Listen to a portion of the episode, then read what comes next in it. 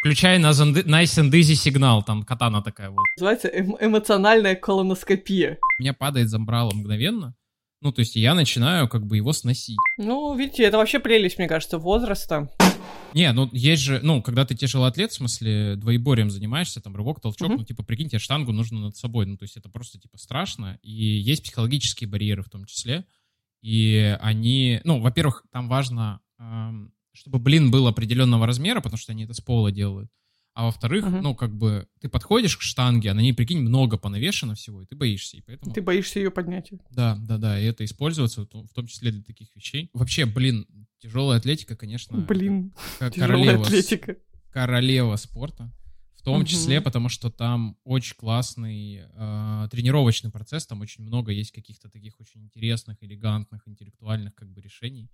Прикольно, я мне прям как раз наоборот всегда отпугивали такие виды спорта, где тут просто, типа, должен делать подходы, ну, типа, тем, что нет никакого творчества, что, как бы, ну, да, ты, может быть, научишься правильнее там что-то держать или делать, но это такое огромное количество однотипных движений в одном и Видишь, том же месте, что вроде как... Ну, ну, ну да, ну Я не они, они однотипные, но штука в том, что в тяжелой атлетике же как бы это техничный вид спорта. То есть ты без техники на самом деле ты даже близко не сможешь подойти к, э, к весам. То есть более-менее, ну то есть ты не сможешь за счет какой-то, знаешь, природной силы, скорости, как Мгм. бы и ловкости. То есть эта штука Нужно знать, как поднять, чтобы знать поднять. свою биомеханику досконально, нужно очень хорошо как бы все это в процессе контроля, ну то есть э, это все происходит очень быстро, при этом как бы э, в чем кайф вообще и сложность тяжелой атлетики, что там важна твоя и гибкость, и скорость, и сила как бы, то есть и техника, и это, ну, как бы, это супер, э, ну, как бы, это, это прикольно, правда, королевский вид спорта, вот, э, в том смысле, что там, как бы, очень много качеств, которые нельзя просто вот взять, как бы, и вот сходу То есть зайти. с Вот природными есть- качествами да, взять. да, да. Е- есть виды спорта, в которых люди такие, ну, я никогда этим не занимался, пришел в зал и такой сразу, типа, раз, и вот, типа, мне сказали, что у меня получается. А тяжелая Ну, атлетика, типа как бег, кото- например. который, да, типа, нужно заниматься. Да, вот много-много-много. Я не хочу обесценить другие виды спорта, но, Мгм. простите, я как бы... О, хотите, я вам коротенькую расскажу байку про Арсения, в который вчера, ну, даже не байка, а вообще интересный вообще залет, который в целом, я вчера лежала, перед сном случилось, Мне да, про кажется, залет у Сереги сейчас у Сереги сейчас было лицо, да, как будто он знает все байки про Не-не, Арсеньева, а вот это, кстати, типа, хороший вопрос, может, сейчас будет продолжение, потому что, может, вы знаете человека, о котором я говорю. Короче, ну, я и так э, немножко э, интригу подвешивая, то я вчера перед сном лежала и думала, не вот это ли счастье? То есть, как не так ли вообще выглядят элементы счастья? Короче, есть в ТЖ а, читатель. Зовут его Виктор Лосев. И он очень, ну, такой довольно активный комментатор, то есть он много оставляет постов, э, не постов, а сообщений, и прямо иногда из одного его комментария рождается целая ветка дискуссии, он там просто задвигает, не знаю, про изучение иностранных языков, что-нибудь такое, и ты как бы вообще какой-то пост, статья была не очень интересна, а ты провалился прям такой, о, блин, ничего себе, вообще как бы открыл для меня какую-то грань реальности. Я не очень слежу за сообществом, мне всегда просто нравились его, когда я встречала его в комментариях, думаю, о, какой. Вот, а потом в какой-то момент в сообществах открылась такая рубрика анкеты, ну, причем там прикольные вопросы, там не то, что как тебя зовут, какой твой любимый цвет, ну, как бы давайте познакомимся поближе с нашими популярными комментаторами и читателями. А там такие, WhatsApp, там такие прикольные фразы в духе там Идиотское воспоминание из вашего детства. Ну, короче, такая стандартная, мне кажется, телега подкастерская, что ли. Ну, какие-то, ну, про музыку, может быть, там есть что-то любимое, но в целом какие-то нормальные, нестандартные вопросы, которые позволяют себя раскрыть с какой-то интересной стороны. И там я, значит, на- натолкнулась на эту анкету его. И э, там про нее не очень понятно, но, во-первых, там упоминается, по-моему, что он из Арсеньева, ну, точно с Дальнего Востока, там он любимое блюдо Хариус, как бы что-то там, ну, такое, как, Ну, короче... понятно, спалился, да. А, да, а потом там, типа, ваш любимый автор в ТЖ. И он говорит, что вот, ну, как бы, и говорит, что я его любимый автор. И я думаю, блин, как приятно, господи. Ты сейчас сама пришла, как такая-то фанатка про тебя почитать, а я тебе, оказывается, тоже нравлюсь. Типа, что он читал книжку, и там она помогла ему, его племяннице, как бы там. И я вообще так растрогалась, и пошла, и прям в комментарии ему написала, блин, знаете, как приятно, когда ты сам, как бы, кому-то испытываешь симпатию, а потом обнаруживаешь, что она взаимная. Вот, но он мне пока ничего не ответил, поэтому не знаю, будет ли у нас роман. Мы с Тимуром так книжку написали. Как? Ам, Что нравились смысле- друг другу? Да, в смысле реально. М. Ну, когда ты живешь в Хабаровске, очень много людей которые, ты говоришь, вы знакомы? Ты говоришь, нет, но я знаю, кто это. Ну, знаю, что он нормальный или ненормальный. Ну, типа, вы встречаетесь там на тусовках, у вас куча общих знакомых, вы знаете какие-то истории. А вот, вот нет и- момента, когда вы такие... Да, да, да, да, когда, ну, вы просто, типа, вместе тусуетесь, и, и, м, ну, типа, мы как-то, я не знаю, Тимур, знал ли ты что-то про меня, но, ну, ты был на парочке, наверное, наших концертов, но э, мы как-то вот, типа, были в каком-то одном поле, я знал, типа, что-то про Тимура, а, что, как бы, как сказать, давало мне основание думать, типа, о, прикольный, типа, прям чувак, прям прикольный, типа, было бы классно с ним где-то тусануть. И потом я узнаю про, собственно, Nights and Easy, и начинаю там что-то ковыряться, и такой, о, прям прикольные штуки, и вижу там бесплатный курс э, первый. И такой, о, классно. Прям Ой, прикольно. говно какое-то с методологической А, точки не, зрения. вот, слушай, а я тогда, я писал диссертацию как раз э, про то, как помогать, типа, экспертам без, э, собственно, какой-то методической компетенции делать классные продукты. То есть некий, некая аптечка, которая позволяет как эксперту свою экспертизу упаковать, не там, не вникая во все вот это. И я прям приходил к каким-то знакомым чувакам, которые хотели сделать какие-то продукты, и прям, ну, как бы на них э, полировал какой-то метод, собирал а, обратную связь, и я написал Тимуру, типа, привет, давай что-то сделаем. Просто Давайте как бы прикольно. кое-что. Да, да, да, да. Ну, типа, вообще, давай вот просто, типа, встретимся, расскажешь, что ты делаешь, э, как бы что-нибудь придумаем вместе и будем делать. Тимур такой, бля, ну, окей, странно, ну, давай. И вот мы встретились, как бы поговорили. В смысле, уровень, уровень, э, как бы, наших... э, насколько мы были незнакомы. Мы когда, э, ну, сели, мы в кафе встречались, и Тимур попросил разрешения есть при мне бургер. Вот, то есть вот так, потому что говорит, ну, типа, мы же как бы еще не слишком близко знакомы, а я буду есть бургер. Вдруг и предупреждаю, буду, буду е- Не, он сказал, я буду есть его как мразь, я очень голоден, вот, поэтому, ну, как бы можно. Ну, это довольно ладно. вежливо. Это очень вежливо, это правда. А и это классный айсбрейкер, знаешь, тут- Да, там ты еще пропу- пропустил важный момент в, в этапе нашего знакомства, потому что ты предложил встретиться, пообщаться после того, как мы уже пересеклись э, э, в барбершопе. Мы стриглись у одного... Это я узнал только потом, да.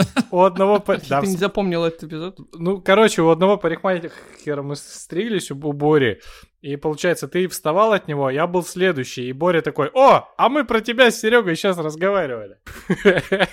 Да, ну какой-то такой странный. Ну да, я что-то рассказывал, типа, из того, что вот есть такой чувак. вот.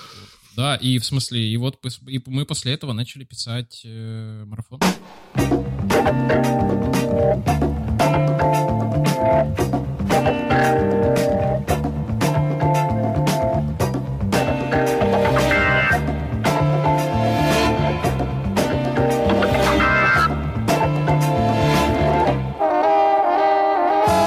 Вообще очень интересная тема, знаете, э, ну, во-первых, парасоциальные отношения, которые перетекают в нормальные социальные.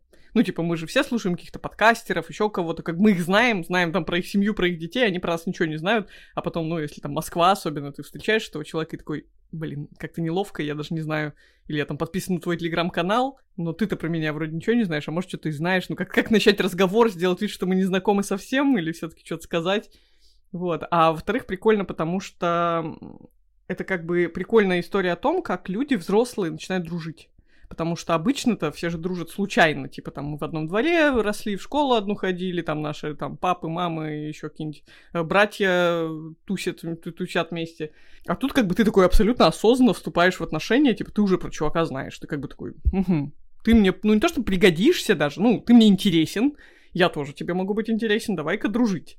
И ну, в этом плане мне всегда очень странно, наверное, я такой экстраверт, что мне никогда не было сложно заводить друзей, но мне странны вот эти истории о том, что, ой, после 30 друзей нельзя найти, там, или я перееду в новый город, потеряю всех друзей, да господи, как бы наоборот, офигенно, сейчас их будет, у тебя эти старые, как бы ты уже с ними наобщался, немножко отдохнешь от них, а, попадут в твою жизнь новые, и главное, что ты уже очень быстро будешь, как бы, просчитывать, как бы, нормальные они или нет, уже на уровне каких-то культурных кодов сразу поймешь, хочешь ты с ними проводить время или не хочешь. Это не автоматически происходит по договоренности. Ну и, блин, вот. И у тебя формируется тот такой осознанный круг общения, состоящий ровно из тех людей, которых ты сам себе подобрал. Ну, это супер важный разгон. Причем, ты же знаешь, что там есть половая разница. То М. женщины после 30 заводят новых друзей, А а мужчины мужчины нет. Да, типа у, у женщин растет количество знакомств. То есть женщины всю жизнь знакомятся с новыми людьми и Все общаются. больше, больше, больше. А мужчины наоборот. А Типа, почему? к- Э, это, ну, какая-то загадка, как бы, дыры. Не знаю почему, но это как бы вообще факт. Ну, то есть, и, и когда ты начинаешь на это смотреть, ты чувствуешь, что это вот, ну, вроде как, ну, как-то понятно, но почему так происходит? Типа, слишком много каких-то факторов, которые на это влияют. То есть, это как будто бы какая-то системная ошибка. Я причем, я, если честно, не знаю, это только в России так или вообще. Блин, я пытаюсь хоть как-то настроить фильтр, чтобы присутствовать, а то я как будто скрываюсь от вас, типа, за каким-то редутом. Слушай, прикольно, прикольно. Херачу от него байками. То, что ты сейчас вот начал про вот эту историю говорить, потому что мы же сегодня решили собраться и поговорить в принципе о том, что у нас происходит.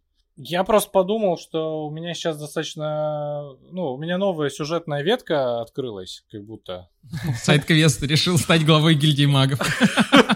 Ну, Или темное братство скорее у тебя. Да, да, да, да, точно, сектанты, да. Как мне позвонил мой двоюродный брат Кришнаит и такой, а, ты что там, в гештальт пошел? Ну, это сектанты, конечно. Э, я такой, ебать тебя проекция, конечно, мощная. Э, вот, да. Я про это, наверное, как-то подробнее чуть позже там, может, расскажу, не знаю. Ну, в общем, да. Что ты стесняешься, расскажи сейчас. Пока я хотел вообще дать комментарий про вот эти вот, про мужское общение скорее, а потом вот про это.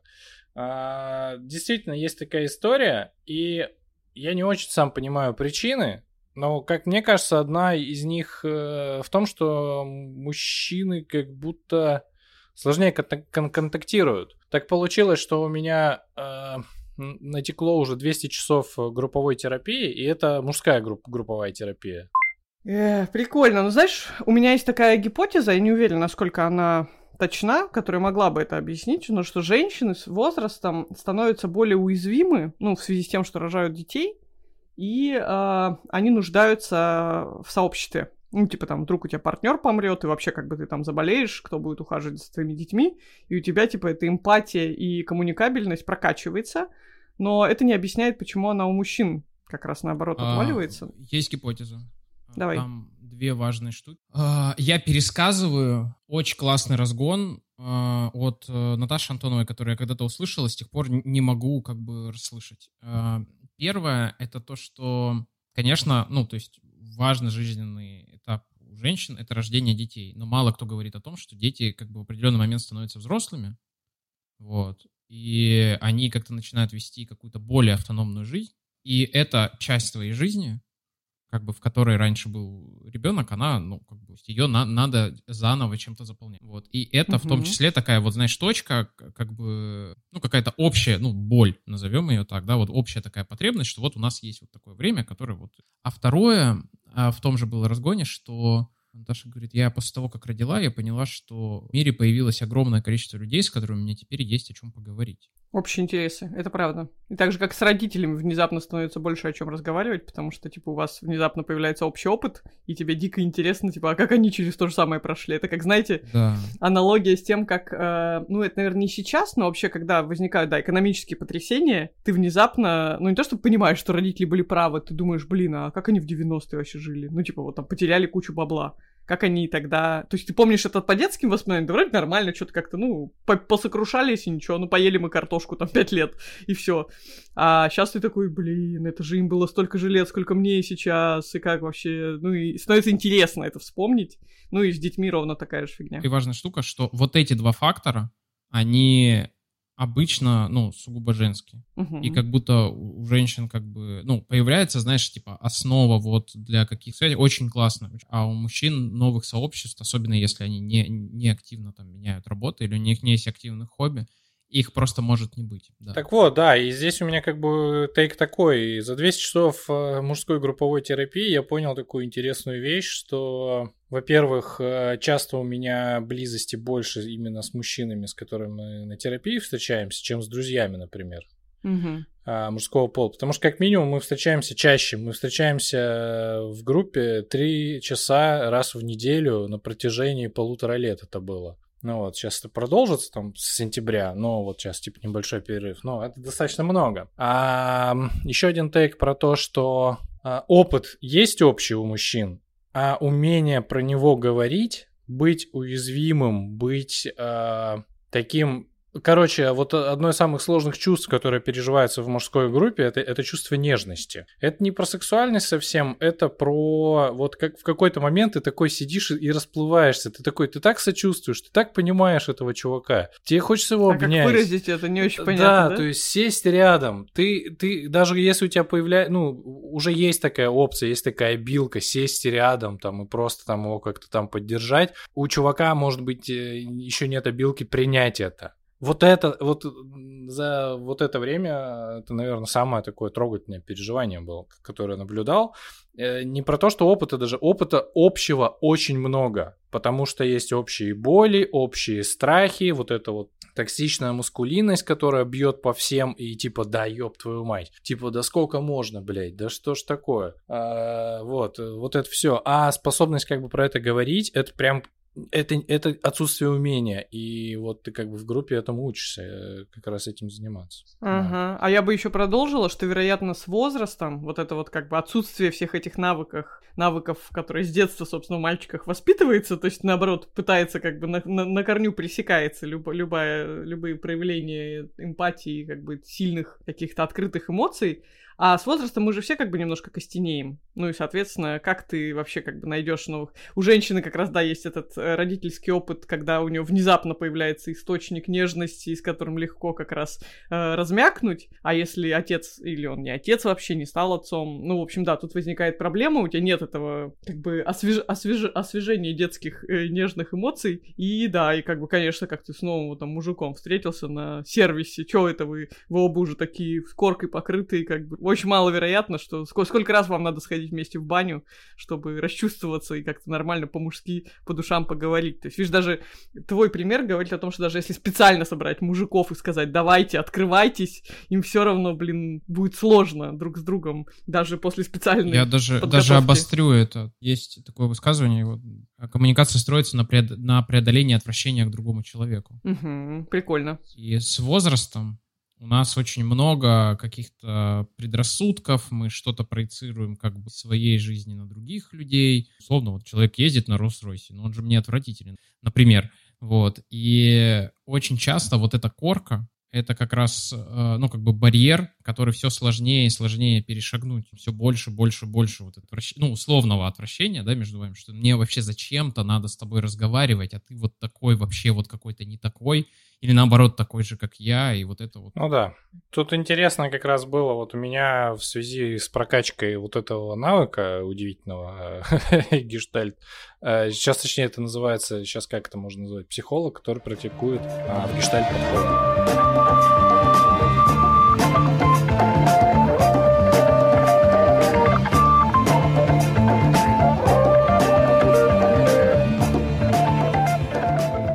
Короче, я сгонял на, на интенсив. Э, Гоняли на интенсивы?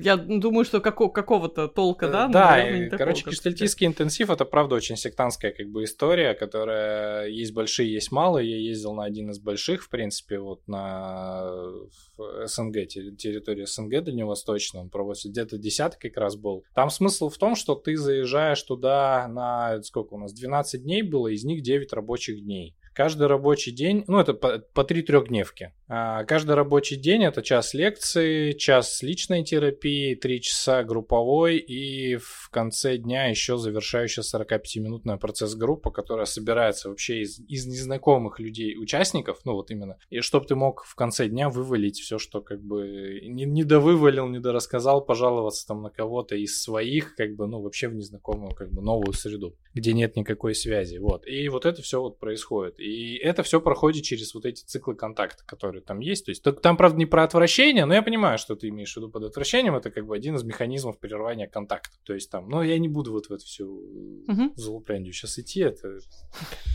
это, не, это не нужно.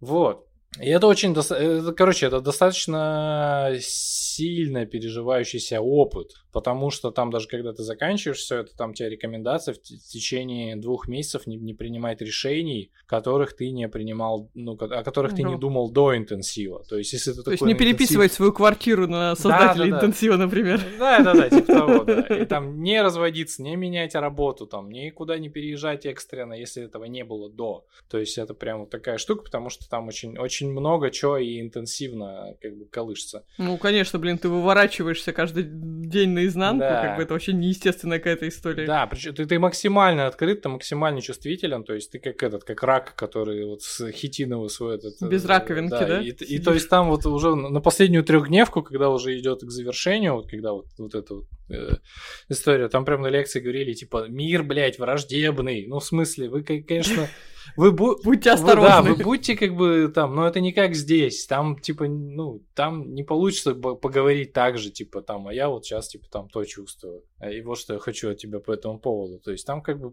посложнее все будет. Вот. И, э, короче, э, подружился я, подружился с двумя чуваками, ну, там на самом деле больше, это очень прикольно в плане, в плане открытия людей и как-то и себя в этом сообществе, и, и как-то и, и как личности, и как вот там начинающего вот профессионала в этой сфере. Вот, но именно про дружбу очень интересно. Нас совершенно случайно поселили с Лешей из Вышки и с Платоном из Питера, который клинический психолог, в одну комнату, и, и, и, и в общем, у нас вот как-то вот как-то дружба какая-то началась, то есть мы там прям нас ходили, подъебывали, там какие-то женщины хотели нас из слияния выдернуть, потому что мы такие втроем бородатые ходим там в 6 утра на турники, кофе пить, в море купаться, там что-то там, ну, то есть там прям какие-то локальные байки и мемы по этому поводу ходили. Вот, э, короче... Что такое выдернуть из слияния? Вы начали объединяться в одного какого-то мега... Ну, типа начали кучковаться, скучковались и начали между собой только тусить, видимо, с, так, да? Ну, это со стороны так казалось, на самом деле, как бы мы это все анализировали. А, блядь, когда три человека, которые занимаются и практикуют психологию, собираются поговорить про отношения свои, и типа, это ж пиздец там, ебать, там все форчики надо было открывать. Э, ну, да. А, короче, очень понравилось. Очень такие. Слушай, звучит, конечно, как запил для ну, какого-нибудь прикольного современного фильма. Ну, типа, какой-то вот интенсив там гештальтистов. Детектив. Явно же люди. Профессиональный детектив. а потом... Ты, короче, тебя погружает в ситуацию, тебе нужно понять, они типа в здоровых или нездоровых отношениях. Да, да, да, А ты после... Кто из них с ну, Ты в процессе вот этого обучения и практики, ты вот фильмы начинаешь по-другому смотреть. Ты, Серега, наверное, понимаешь, что как с музыкой. Когда ты активно занимаешься музыкой, ты такой слушаешь, такой, ебать, ну вот здесь что-то как-то надо там вот что-то выделяется. Не дотянули. Да, там здесь что-то там вот там иметь хуевое. Ну, это я сейчас как бы... Утри... Ну, или там есть такая штука, кстати, супер важная, что в определенный момент ты начинаешь слушать, не компо... у тебя появляется обилка, выделять какие-то инструменты, дорожки, вообще понимаешь, что такое аранжировка. Ты можешь слушать песню, и послушать, ну, там, я не знаю, пятиминутный трек и слушать там только ритм-секцию. Вот на все остальное не обращать внимания. То есть ты можешь прям мьютить все остальное, да. а потом через какое-то время тебе нужно осознанно возвращать способность как бы наслаждаться в целом всей картиной и не обращать внимания на какие-то технические моменты, на какие-то конкретные дорожки, и как бы вот воспринимать типа все в целом, и такой, о, а теперь надо вернуться, и вот это вот все как бы переслушать и наверстать. Да, и мне да, кажется, да. в профессионализации угу, в любой сфере. вот это очень важная штука, про которую, про которую как бы не, не говорят, что когда ты, например, вот я много занимаюсь э, обучением, понятно, в меру профессии, у меня вот э, как бы я курирую магистратуру про, ну, для разработчиков образования проектировщиков образовательного опыта. Ну, как бы я знаю, что у таких программ очень большая проблема, что люди не могут выйти из своей профессиональной позиции, методисты перестать оценивать учебный процесс, перестать проводить тебе супервизию, и учиться, IT и да, поучиться. Собственно, зачем они сюда например. и пришли? Да, или воспринимать в целом, как бы, да, всю картину, что, как бы, они такие, так, ну вот здесь по методической части, ну да, по методической, ну по содержанию-то смотрите, вот там вообще, вау. Ну да, по содержанию, но это... Это у Пелевина было в этом, в, господи, улитка на склоне Фудзи, когда олигархи какие-то, на, заб, короче, наняли себе монаха, чтобы через нейроинтерфейс быстро через него прийти к просветлению, и потом они в какой-то момент перегнули и такие, типа, трахаются, и, и просто такой, ну, влажно, тепло. А, типа, эмоций никаких там, вот он типа слишком расщепился там. Вот, так это я к чему? Это я к чему про всю эту как бы дружбу?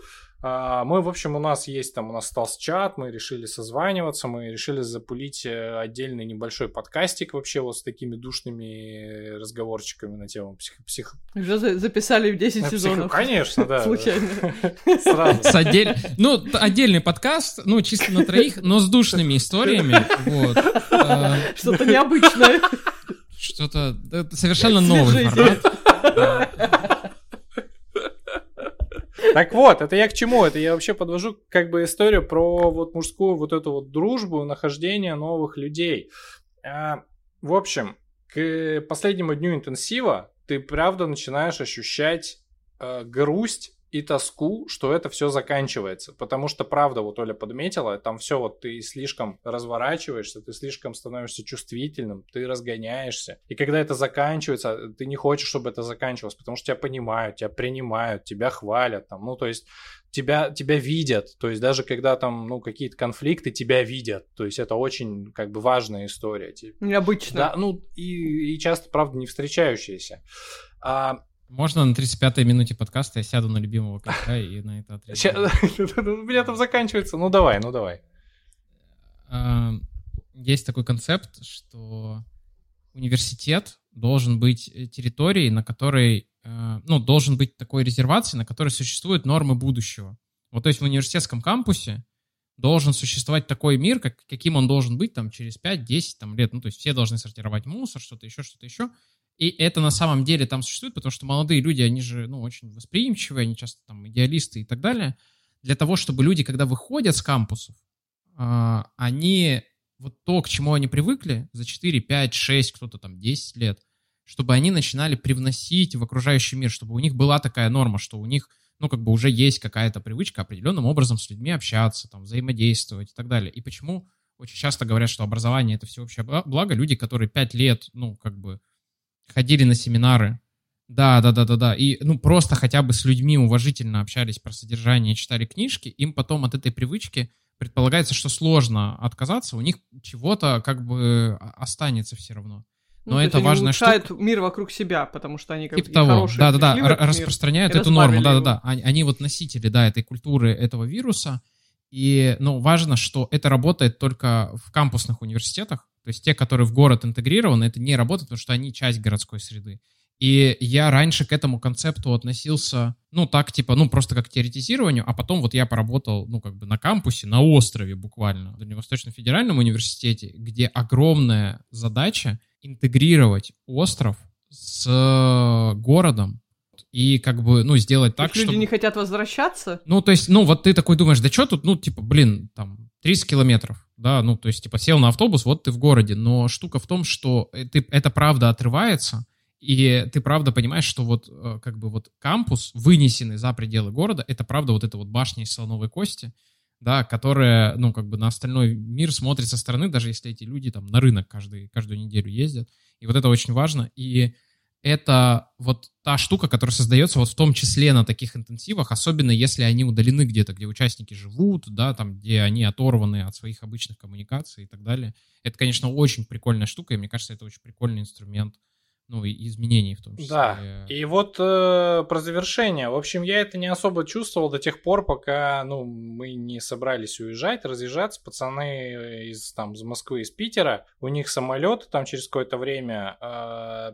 это все проходило во Врангеле, это под находкой, ну, то есть над Владивосток было. И мы такие, типа, а чё, ну, давайте я вас докину, типа, до Владика. То есть, и мы уже оттуда уже как-то разъедемся. Не надо там трансфер брать, ничего такого. И, и, короче, мы вот этот день отъезда растягивали максимально. Мы из Врангеля поехали в находку позавтракать э, в дайнере на Ренешка. То есть, это такой а, да, американский дайнер прям прикольно, то есть э, потом мы поехали во Владивосток, такие, бля, ну в Супру не зайти как бы грех. Ну это я им сказал, пацаны, в Супру не зайти грех. Мы пошли отобедали. И уже где-то там часа четыре, и мы такие, блядь, ну, кажется, надо прощаться. Я даже там такой думал, что типа, блин, ну, могу ведь и вот как-то где-то в тачке заночевать и просто пацанами еще по городу пошариться. А вот за... Просто походить да, да, да, за ними. Вот зав- завтра поехать, ну, как-то это, понимаешь, И потом что... самолет взлетал, и ты на тачке, типа, по взлетной полосе за ними, типа, пацаны! Я да, Ребята! Да-да-да, типа того. И вот, э, короче, момент прощания это было одно из самых каких-то трогательных моментов, э, особенно среди в мужской среде, который я переживал. Это так необычно, так странно было. Причем для всех нас троих. Вот. Это я вот про, про вот эту как бы историю сейчас. Это я к этому всю, всю дорогу вел. Про то, что мужчинам, правда, очень тяжело как-то найтись, как-то понять, как говорить, как-то понять, о чем говорить, как-то понять, э, как реагировать на все вот эти механизмы защиты, которые годами, блядь, выстраивались, и они сами, и там обществом, и все, всеми остальными. Вот. Ну, в общем, это история про встречу, а не про прощание. Можно, можно я сексистски ну, пошучу ну, конечно, немножко? Ну, вообще, в целом, это очень объясняет, почему вот это типичный кинематографический, да и какой угодно жизненный сюжет, когда женщина влюбляется в... Ну, то есть, ну, есть такое, я не знаю. Это, мне кажется, вообще не рассуждение, ну просто я замечаю это, что э, часто, ну, гораздо, ну, не то чтобы открытие, ну, чувствительнее, эмоциональнее себя ведут, эмпатичнее, чем мужчины. Вы погодите, погодите. Подожди, погодите. подожди, нет, нет, да нет, вы, дай я скажу. Вы же понимаете, я это нахуй вырежу все. И там будет ставка, в этом моменте они говорили какую-то хуйню. Я сейчас, я еще одну как бы запрещенную рекомендацию. Ее на Patreon можно выложить. Мы э, две недели назад ужинали с э, знакомым вам Юрием Белкановым и его замечательной женой Наташей. И мы всякое обсуждали. А, вот. Это, кстати, был прикольный ужин, потому что приехал еще мой близкий друг э, с Дальнего Востока, Жека Белый. И это был кроссовер э, двух вселенных. Было очень классно.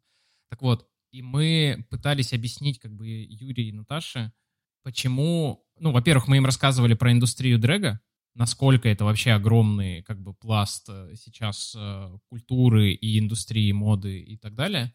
А второе, а, мы им пытались объяснить, что шоу Drag Race вообще не про Drag Race. Ну, в смысле, непонятно, не про тачки, а не, не про дрэк. Ну, то есть это как будто бы, ну, не как будто бы, это очень психотерапевтичное шоу, потому что как бы там очень много классных посылов про любовь к себе, про принятие, про то, что, ну, типа, чуваки, которые там даже в первом еще сезоне были, ну, глубоко, ну, на самом деле маргинальные, да, там это часть американской культуры, но такая очень своеобразная, и они решились, как бы, и они через это, как бы, себя проявляют, они про это говорят, как им вообще вот это. Это мог быть не Race, вот шоу на телеканале History, где чуваки делают оружие, не знаю, или что-то еще, вот оно, вот у него такой же сюжет, это на самом деле типичное шоу про любое хобби, просто в дрэге это как бы связано с огромным общественным давлением, с, огло- с огромным как бы принятием. Ну, как дополнительный драматический эффект. Да, да, да, да. И там важно, что люди, которые прошли через эту трансформацию, через принятие, они, конечно, совершенно по-другому и с окружающими общаются,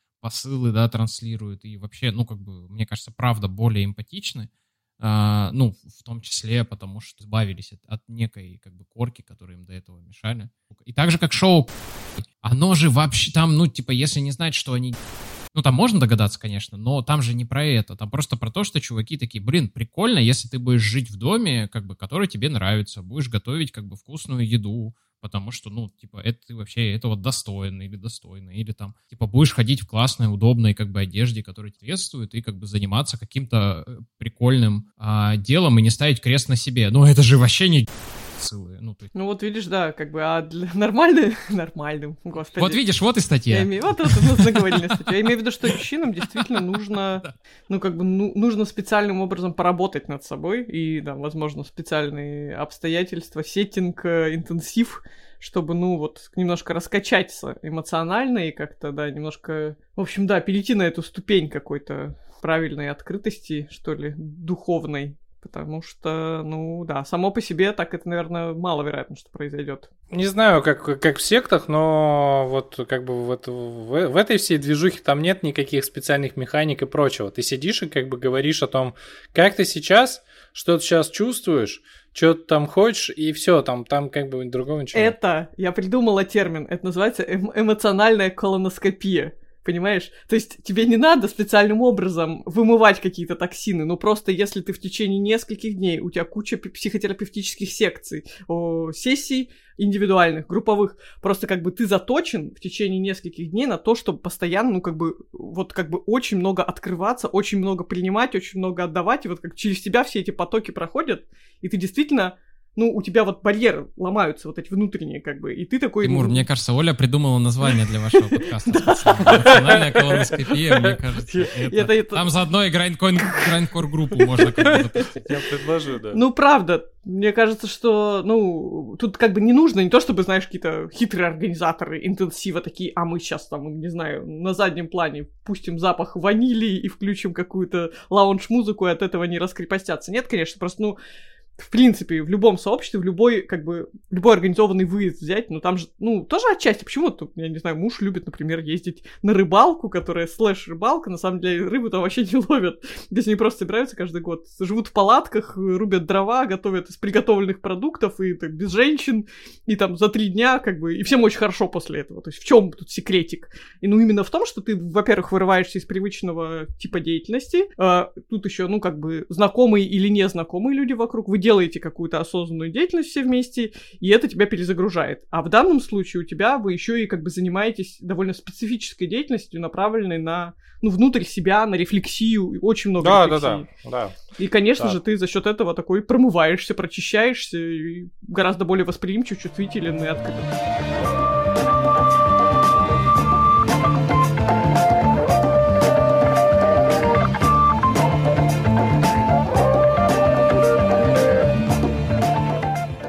М- Можно я отнесусь к тому, что это специальная практика? Я вот по себе это вижу. И у меня, я вот, ну, увлекаюсь как бы историей, прежде всего, Дальнего Востока, и какие-то вещи ты просто, ну, как бы ты читаешь там какие-то книжки, ты погружаешься в эту тему, и после этого ты как бы какие-то происходящие вещи начинаешь чувствовать острее.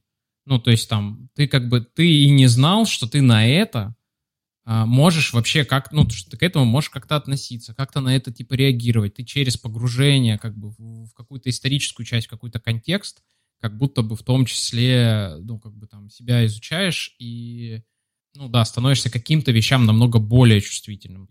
У меня просто был случай, что я, ну, как-то копнул в историю, там, прежде всего, раннесоветскую, э, как бы красного террора и так далее, и параллельно еще, ну, так вышло, что копнул в историю, там, своей семьи, там, некоторые вещи соотнес, и мне прям, ну, типа, прям сильно было, как бы, тяжело осознавать про, про разные прям, ну, прям ужасные истории из жизни, как бы, достаточно близких родственников. И я прихожу на мероприятие, и, а это, ну, проектная сессия, и модератор приходит и молодецкий начинает с того, что «Ну что, товарищи большевики, что будем делать?» И я ему говорю «Братан, ты вообще, вот типа прям вообще не туда, короче». Заткнись. И я, ну, в смысле, реально, а я не ожидал, ну, то есть у меня падает замбрало мгновенно, ну, то есть я начинаю как бы его сносить. Ну, то есть, типа, я понимаю, ну, как бы, что все куда-то не туда, как-то там ногу на педаль возвращаю и прочее, но, то есть это настолько, ну, как бы было для меня просто critical hit, то есть я, знаешь, там, типа, как-то э, прям сильно обнажился, и он, типа, фа, и все такие, типа, а что происходит? А это первые пять минут, короче, ну, то есть из которых как мы начали. Вот, и, ну, многие вещи я сейчас тоже как бы так воспринимаю, и иногда после достаточно глубокого чтения вот истории или еще чего-то, очень сложно воспринимать новости, потому что они начинают тебя бить в какие-то совсем неожиданные. И ты такой, да блин. Ну, видите, это вообще прелесть, мне кажется, возраста. Ну, если мы его воспринимаем как вот просто процесс накопления жизненного опыта, что у тебя появляется гораздо больше слоев контекста. Ну, то есть там ты изучаешь историю, ты на любую ситуацию смотришь еще с этой точки зрения, на новости, на все что угодно. Ты переживаешь какой-то там тр- травматичный, нетравматичный новый опыт, какой трансформирующий, как вот, например, да, рождение детей.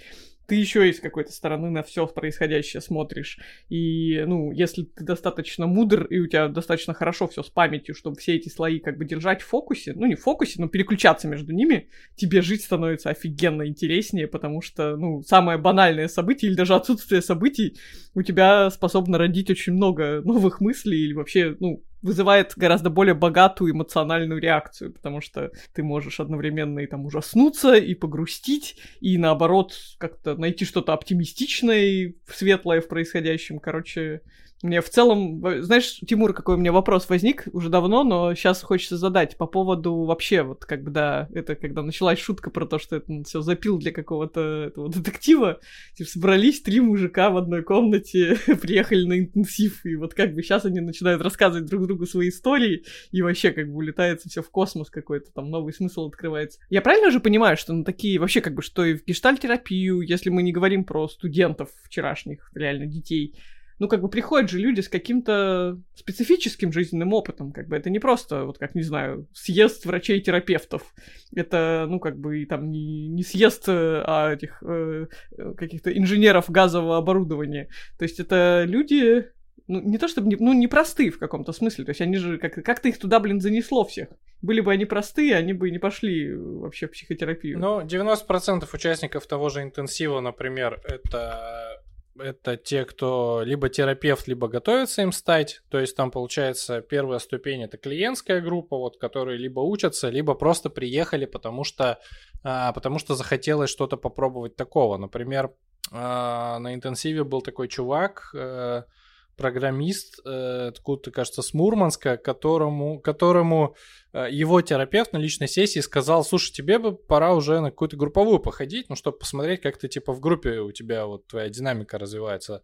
И, а у него уже, видимо, отношения с терапевтом долгие, он что-то закусился, и он такой, а группа мне нужна, а я вот сейчас скажу, а я сейчас как поеду на самый какой-нибудь дальний интенсив, и потом тебе выбью дверь, типа, ногой и, и расскажу, где я был. Вот. э, Там такие, такие, то есть тоже люди были. Но вообще ты права. Люди, которые решают стать психологами и психотерапевтами, они, естественно, они самые такие, самые покалеченные, которые такие, ебать. Сейчас себе помогу, потом всем помогу. Э, Ну, нет, там, кстати, это быстро отшибается история, потому что, ну да, ты на группе, когда у кого-то что-то начинает происходить, и кто-то начинает э, такой, а может тебе как-то помочь там, а что тебе это? И тренер сразу такой, а тебе это нахуя? Так, Да, так, типа, да, ты, разошлись. ты- ты- ты чё? ну, в смысле, не разошлись даже, а типа, тип- тебе, тебе зачем? Типа, вот, Руки на стол, быстро! Да-да-да. Рас- расскажи, что ты сейчас сделаешь. То есть там нет такого, там нет директивной такой истории, там есть всегда и история к пониманию, зачем ты это делаешь. Ну, то есть, за- зачем? Ты что сейчас делаешь? Ты пытаешься спастись от э, неприятного ощущения, которое тебе, тебе трудно выносить чью-то боль, хочется помочь. Тебе хочется там что, поконкурировать там за внимание. Ну, короче, вот такие выяснения. Ну, вообще, да, Как да. сложно, сложно общаться в такой тусовке. пиздец Скажи что-то не то, и тут же тебя поймают за язык. Ну да, Ну, в наверное, этом же и смысл. Люди наверное. же за этим туда и при- приезжают, чтобы как бы дисциплинироваться. Это мы обсуждали как-то с э, Тимуром. Любимые как бы подпимчики э, марафона и те, кто в Дмитрии чатике как бы присутствует, это, ну, во многом публика очень искушенная, то есть в том смысле, что люди очень многое как бы пробовали, и у них, ну, как бы не срабатывают э, простые советы с лайфхакера. А лайфхакер существует еще? По-моему, кстати? Или это Да, уже ну, с- да, но там сейчас мем? помойка, типа, с обзором, а вот 10 лучших штук с Алиэкспресса, типа, де- 10 поз для Ну, секса у- и... у- да, Условно, что-то ну, то такое. есть, э, типа, вот, э, как бы не работают какие-то простые штуки, люди начинают копать, и вот докапываются до каких-то, ну, как бы более таких основательных вещей. И мы вот посмотрели за динамикой, что очень много кто в чатике и как бы подписчиков там курса по итогу приходит к тому, что у него там какой-нибудь СДВГ есть или еще что ну, то есть есть какие-то, ну, то есть штуки, которые не решаются там статьями или в том числе как бы книжками, или они там уходят в терапию, да, глубоко, а, или там сами как бы начинают там, это делать. Это очень интересно, что, ну, как бы, непростая, в смысле, там, ну, как бы, есть пласт людей, которые такие, ну, вот, делай вот так, они такие, да, все. Это люди, которые готовы, типа, над собой работать, которые понимают, что вот что-то там вот э, есть, и по итогу докапывается, что это там глубже, чем я недостаточно стараюсь, использую недостаточно инструментов личной продуктивности и так далее, так далее, так далее. И это очень, ну, радостно осознавать, что, ну, мы как бы часть какого-то их вот. А второе, что мы долго разговаривали, особенно когда книжку делали, про то, нужно ли, ну, как бы делать, ну, вот этот блок про, про фундамент, говорить там про терапию и так далее, про то, что, ну, это как будто бы, как бы, уже в другое и в, в более да, какие-то основательные штуки, а потом оказывается, что то, о чем мы на самом деле очень много спорили, с чем было очень много проблем, оказывается для многих вообще самым полезным. Самым главным, что в книжке было. Да, да, да, да. Потому что на этот фундамент можно вообще другие любые задачи накладывать. Типа, у нас тоже, опять же, простите, что все время апеллирую, просто, правда, по работе же много читаю, другие статьи в ТЖ тоже. Ну и там было забавный какой-то недавно выходил, у нас есть рубрика у редакции «Мозга», которая называется «Письмо психологу», когда просто ну, читатель оставляет какое-то небольшое такое сообщение, а потом психолог, ну, типа, разбирает, и там, ну, меня очень зацепило, что это было, ну, в общем, муж, который жалуется на абьюз со стороны жены. Ну, и как-то чуть-чуть необычно, и я пошла читать.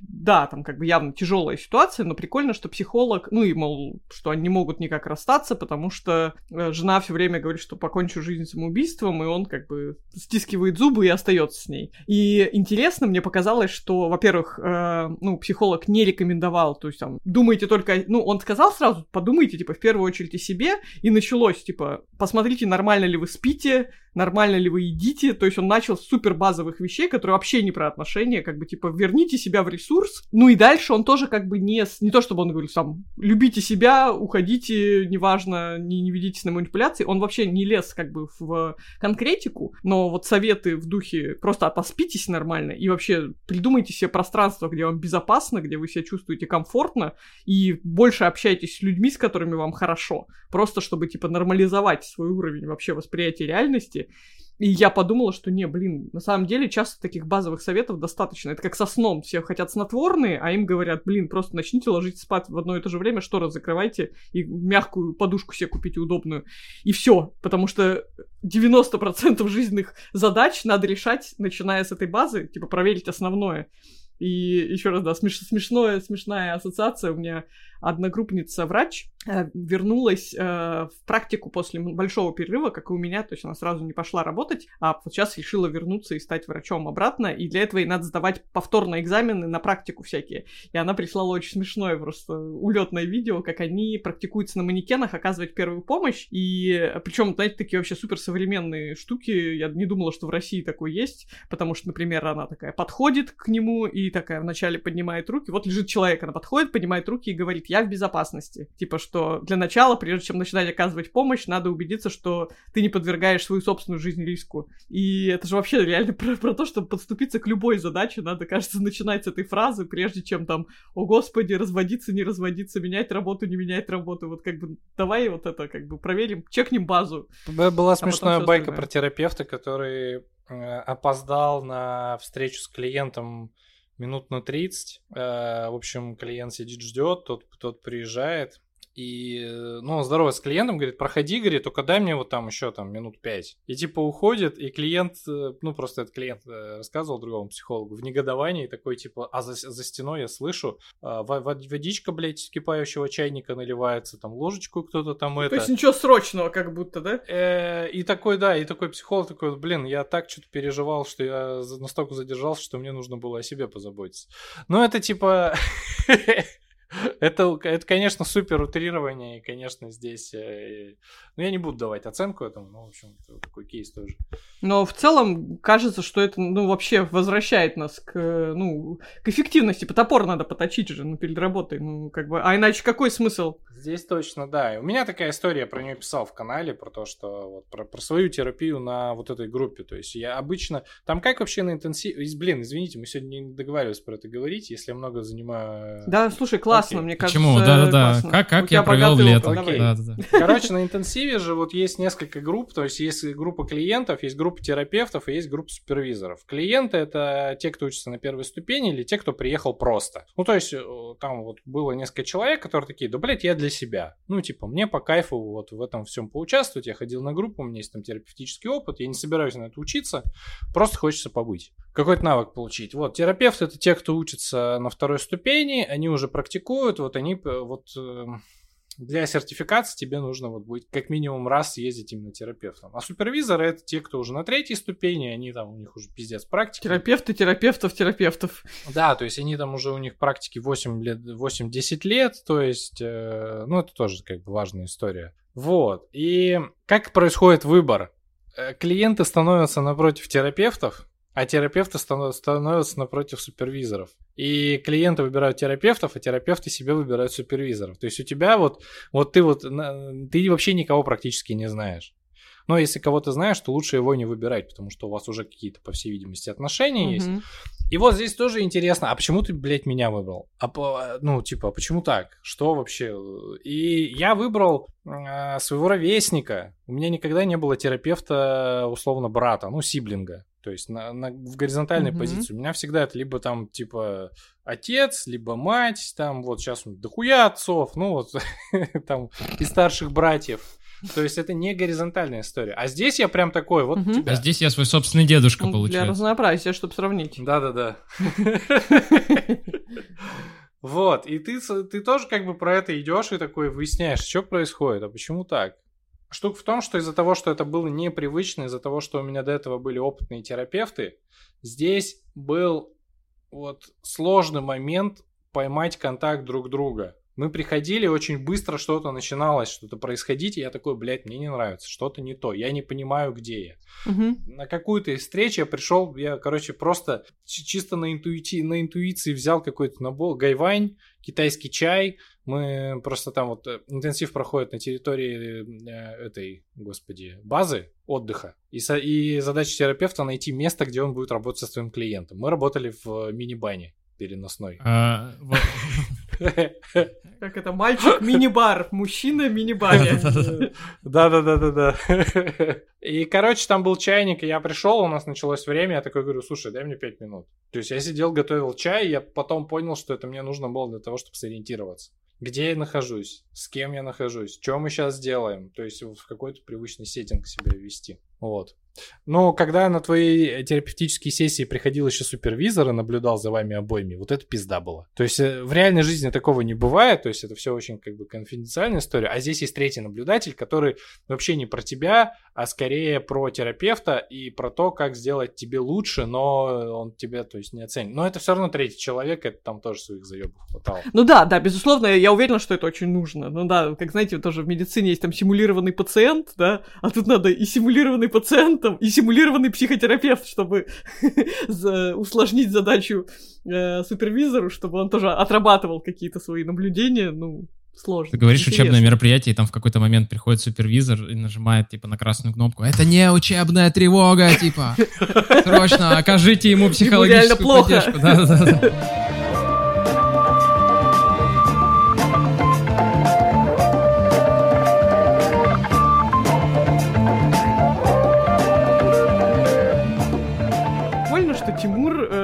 Сделал то, не знаю уж, насколько это под властью, ну, понятно, каких-то житейских обстоятельств, ну, что, блин, ты получаешь новую профессию во взрослом осознанном возрасте, каждая, ну, каждая жизнеспособная профессия это огромное количество открытий, это вообще какая-то системность в том, что мы э, на, на что мы с Сережей, наверное, смотрим только с позиции как бы клиентов, сервисной позиции, а вот как бы есть кухня. Как вообще это все получается, как люди этому обучаются, ну, конкретно чему они обучаются, как они там что-то оттачивают. Вот, да, немножко завидно, потому что я не знаю до сих пор, как будет ли в моей жизни такой опыт, чтобы как вообще там переключиться на что-то другое. И плюс у меня тоже был, когда, как у всех начавших психотерапевтическую практику, я имею в виду, с точки зрения клиента, это очарование первых там месяцев, когда такой, надо бросить работу, пойти учиться на психотерапевта, это так классно, так офигенно. Вот, но у меня этого скачка не произошло, хотя я помню, даже деньги начала когда-то откладывать, типа, мне надо пять лет, чтобы не работать, соответственно, оплатить обучение и погрузиться в это. Но в итоге как бы все пошло не туда. Но да, на тебе я могу посмотреть как бы сценарий. Окей, если бы моя жизнь так сложилась, что бы со мной сейчас было? Где бы я была? Чему я училась? Ёбнулась бы, наверное, как я. Да, наверное. Ну, в целом, как бы я не отрицаю, что это может еще произойти, да и куда угодно может занести все эти, опять же, истории про людей, которые там бросают работу в корпорации, начинают, не знаю, горшочек. Я не могу сдержаться, простите, это место для рекламной интеграции скиллбокса и нового шоу, как бы. Да. Где... А я, я же учусь, я же учусь на ландшафтного дизайнера, ты же помнишь? У тебя в скиллбоксе. Да. Нет, но я как раз очень... Э, это меня очень отрезвило, потому что, ну, во-первых, я училась прям супер прагматичной целью, типа, себе просто участок привести в порядок, потому что обучение было дешевле, чем нанять ландшафтного дизайнера, как бы, а мне это прикольно и по фану. Но в целом, пока я проходила обучение, во-первых, я поняла, что ландшафтный дизайн — это та же самая редактура, только редактура на местности. Типа, у тебя стрёмный участок, тебе надо его отредактировать. ну, и это может быть не участок, это может городская среда быть. Что это, это же его метапозиция. Ну, я Давай. От, отсылку к своей метапозиции даю, да. Ну, ну типа, все, все это, это я про это много говорил, все, чем бы я ни занимался, проходит это через редактура. Вот это... Да, да, Кайф. Ну и... вот, да, и тут я поняла, что да, это не такая далекая от редактуры профессия вообще-то, типа, просто сделать все очень функционально, все очень практично, типа как. Но я поняла, что это реально огромная сфера, и типа, что, ну, это сильный дауншифт для меня будет, если я захочу этим заниматься профессионально, то есть я упаду сразу там на 5 ступеней вниз и по зарплате, и по позиции в социуме, и все такое. Ну и как бы я так пока даже не думаю об этом. То есть такая думаю, ладно, мне это все еще интересно, но я не буду как бы фантазировать на тему того, что я завтра брошу свою работу, чтобы этим заниматься заниматься. Все-таки, типа, ставки сильно высоки. Но, Ой, а блин, можно прикольно. я про это откликнусь? Простите, Давай. это просто прям, ну, важная для меня штука. Во-первых, ну, как бы шутки шутками, а вот Skillbox запустил как бы это шоу для того, чтобы показать, что профессию меняют в том числе успешные люди. И там вот первый был вот этот Дмитрий Позов, который э, из шоу «Импровизация», который э, доктор, угу. который сменил профессию как бы и... В ну, айтишники ушел, что ли? И так далее. Не-не, ну он стал сначала, понятно, импровизатором, а вот там потом шоу как бы про то, как он вообще смотрит, а куда еще mm-hmm. может перейти. А вторая олимпийская чемпионка, то есть про то, что это люди как бы, ну то есть это люди, которых показывают по телевизору, там олимпийские чемпионы и, и так далее, и они в целом, ну как бы говорят про выбор профессии, про то, что они не знают как бы чем дальше заняться. И вообще есть как бы такие области, это на всякий случай, это не рекламная не, не, не, интеграция. Просто это правда я просто вещь... правда люблю Skillbox. А я думаю, что это вещь, как бы, с которой, ну, любой взрослый человек сталкивается так или иначе. Искушение, ну, во-первых, да любая профессия, особенно если ты там долго, ну, как бы немножко задалбывает. То есть все равно либо начинается рутина, ты начинаешь как-то там, как бонсай куда-то расти немножко в сторону, чтобы как-то сохранить свой интерес к этому. Но при этом это как будто бы остается, знаешь, каким-то, типа, маргинальным, типа, путем, чем-то вот таким необычным, как будто про это Безусловно. не с кем поговорить, а вокруг куча людей, которые с этим сталкивались, и вот это очень классно, что это, ну, как бы, это про нормализацию, это не, не рекламное шоу, да, а вот именно, ну, про то, что вот это вообще важно и классно, и мне очень нравится, мне, ну, я менял работу, у меня было несколько офферов, мне важно было выбрать, ну, как бы, компанию, с которой мне по пути. И я это, ну, а я работал с э, очень сильной командой в Дальневосточном федеральном университете. Мне важно была, ну, как бы фигура вот как бы кормчего, вот большого руководителя. Я много смотрел выступлений, э, как бы читал интервью руководителей, в том числе вот э, SEO Skillbox. Мне очень э, как бы нравится его позиция в том, что, ну, по многим пунктам, но вот конкретно по одному, что, блин, вы так говорите про этот lifelong learning и так далее, как будто это все вообще так классно, и вот все люди этого жаждут. Никакой нормальный человек не хочет через это проходить, потому что это долго, страшно, больно и так далее. Люди учатся либо потому, что не могут это не делать, и, ну, то есть это средство достижения цели у них, либо потому, что у них как бы, ну, есть э, как бы необходимость какая-то в этом. И вот это очень крас- классная штука, за которой, ну, то есть это мой такой маленький личный крестовый поход в образование про то, чтобы думать про образовательные форматы, программы, не просто как про самоценность, про то, а они человеку зачем. Это вот какое-то такое, такое пространство, через которое человек из одной части своей жизни переходит в другую. И тебе нужно сделать так, чтобы вот это, как в замке Хогвартса, вот эта лестница его привела угу. в нужную ему точку. И лестница это не сама цель, он не хочет по лестнице. Он хочет тем более, если она такая себя вот измен... длинная, да, в будущем. Да, да, да, да.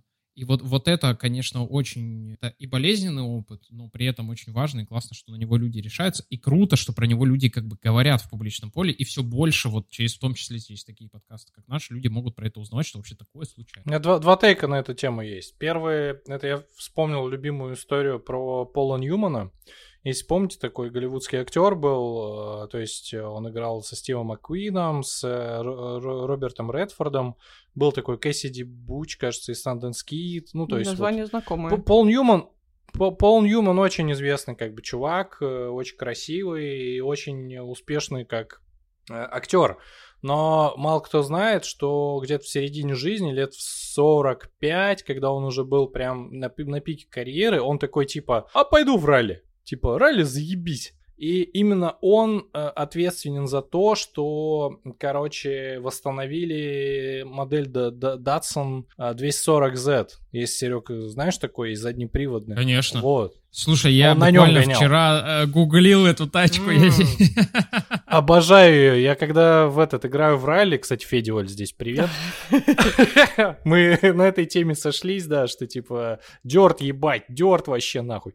Тема. Вот, э, много кто что на ней проходил. Вот. А второй тейк, типа, я вот, да, слушаю и понимаю, что... А мне, мне нравится мой мультикласс. То есть э, я вот сейчас вот в эту историю перехожу, и я понимаю, что мне не надо при этом никакой ни дауншифтиться, никуда не переходить. Я что-то теряю где-то, но не очень пока понимаю, что и где. Это очень хороший. Потому что ты харизматичный, удачливый, интеллектуальный, сильный, Белый ловкий. типа, гетеросексуальный мужчина.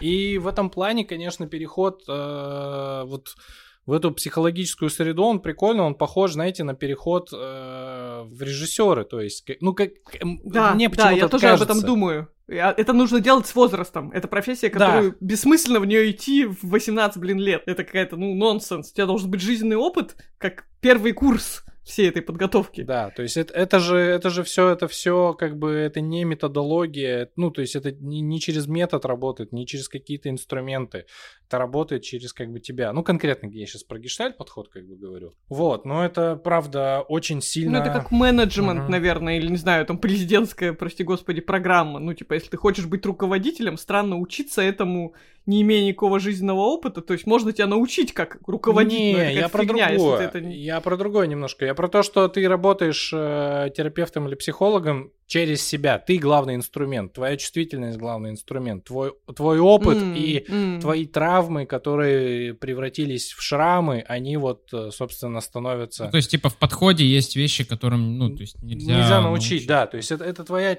это твоя чувствительность, это вот ты, типа, твои интерпретации, твой взгляд, твое какое-то взаимодействие. Это правда, вот я правда рад, что я сейчас этим начал заниматься, а не раньше. Ну, как будто вот, э, вот сейчас время. Это очень, знаешь, э, откликается, ну и перекликается с тем, что я не знаю, что сейчас происходит, это Сережа лучше знает, ну, системой высшего образования в России.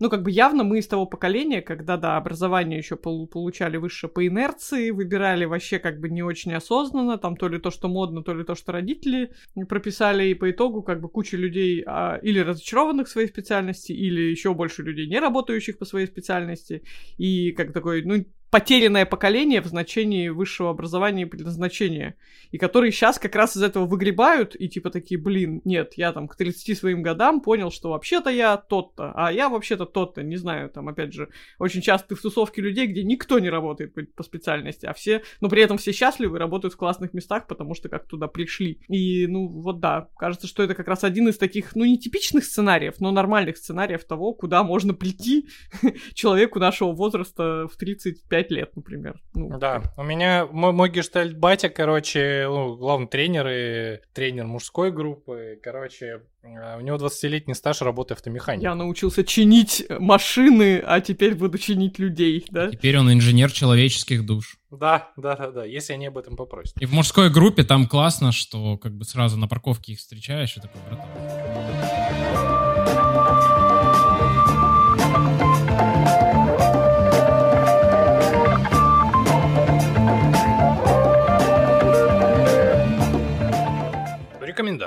Меня есть рекомендация. Короче, э, посмотрите э, новый мультик про Человека-паука.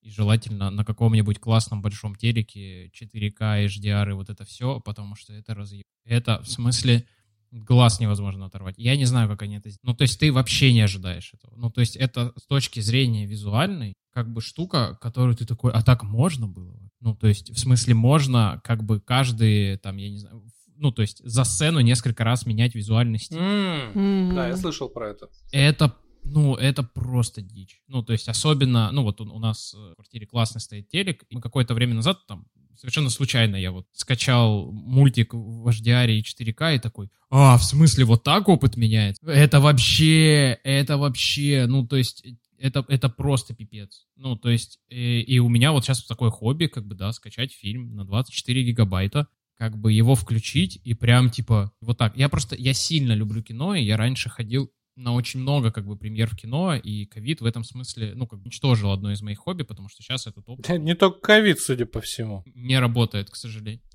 Да, тут дело не только в ковиде, кажется. Ну, ну да, согласен. Прям классно. Я прям сильно рекомендую, даже если вам все равно на Человека-паука. А с детьми можно смотреть? Вот, а это вторая тема. Он вообще на самом деле про отношения с э, детьми.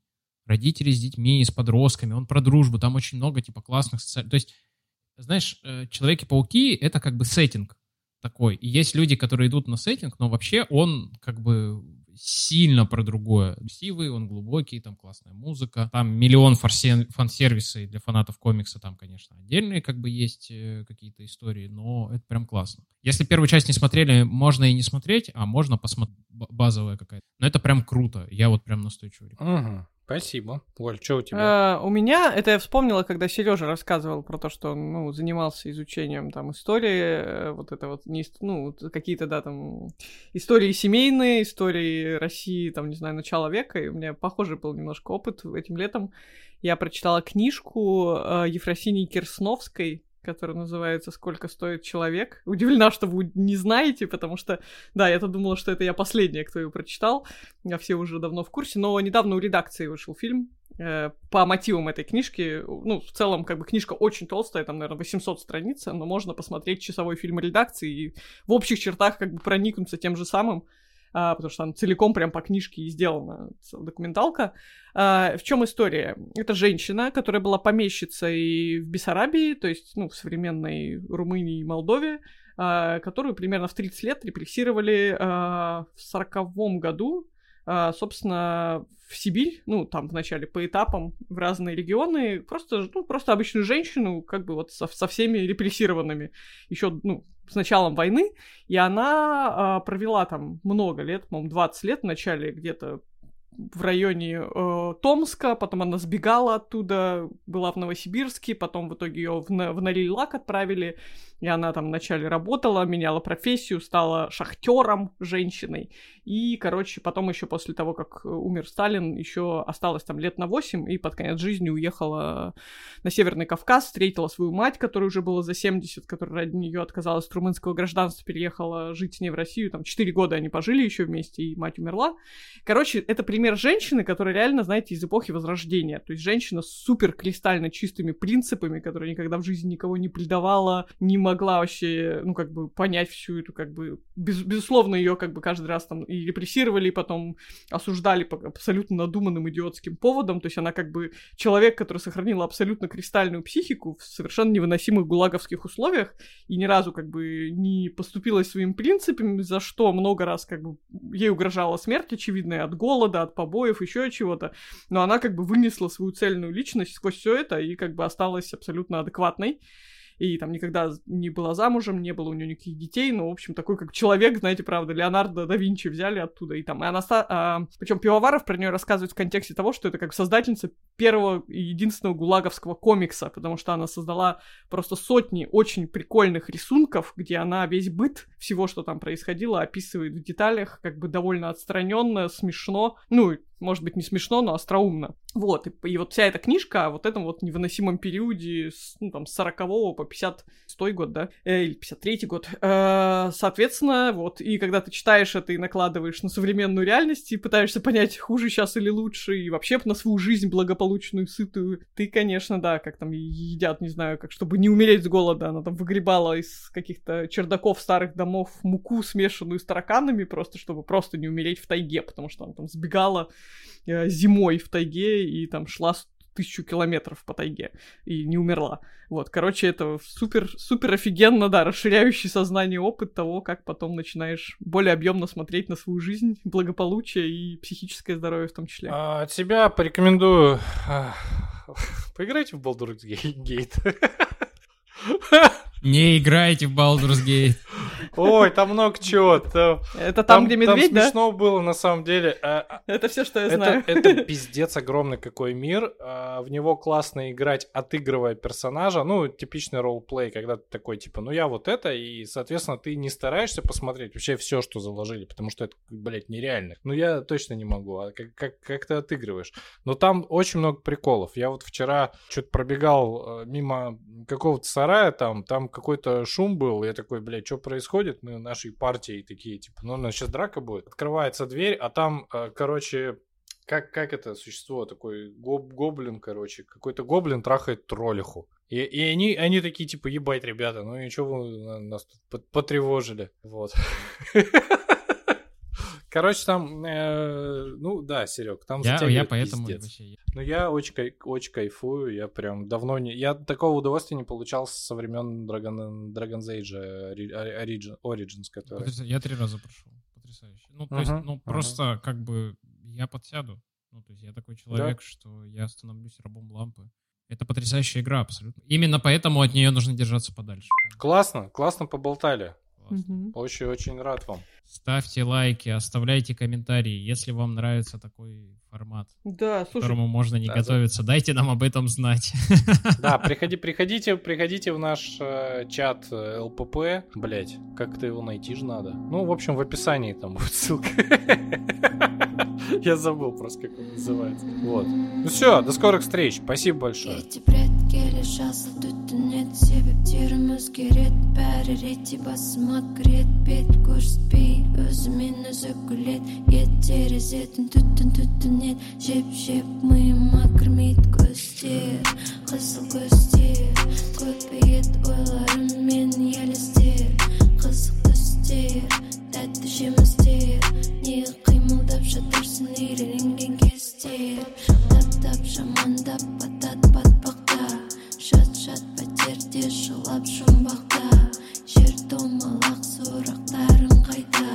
Зар дала бар болса да бала көздер қызыл көздер ойларым мен елестер қызық түстер тәтті жемістер неге қимылдап жатырсың үйренген кездер жас жас баяндау көріп көріп бақылау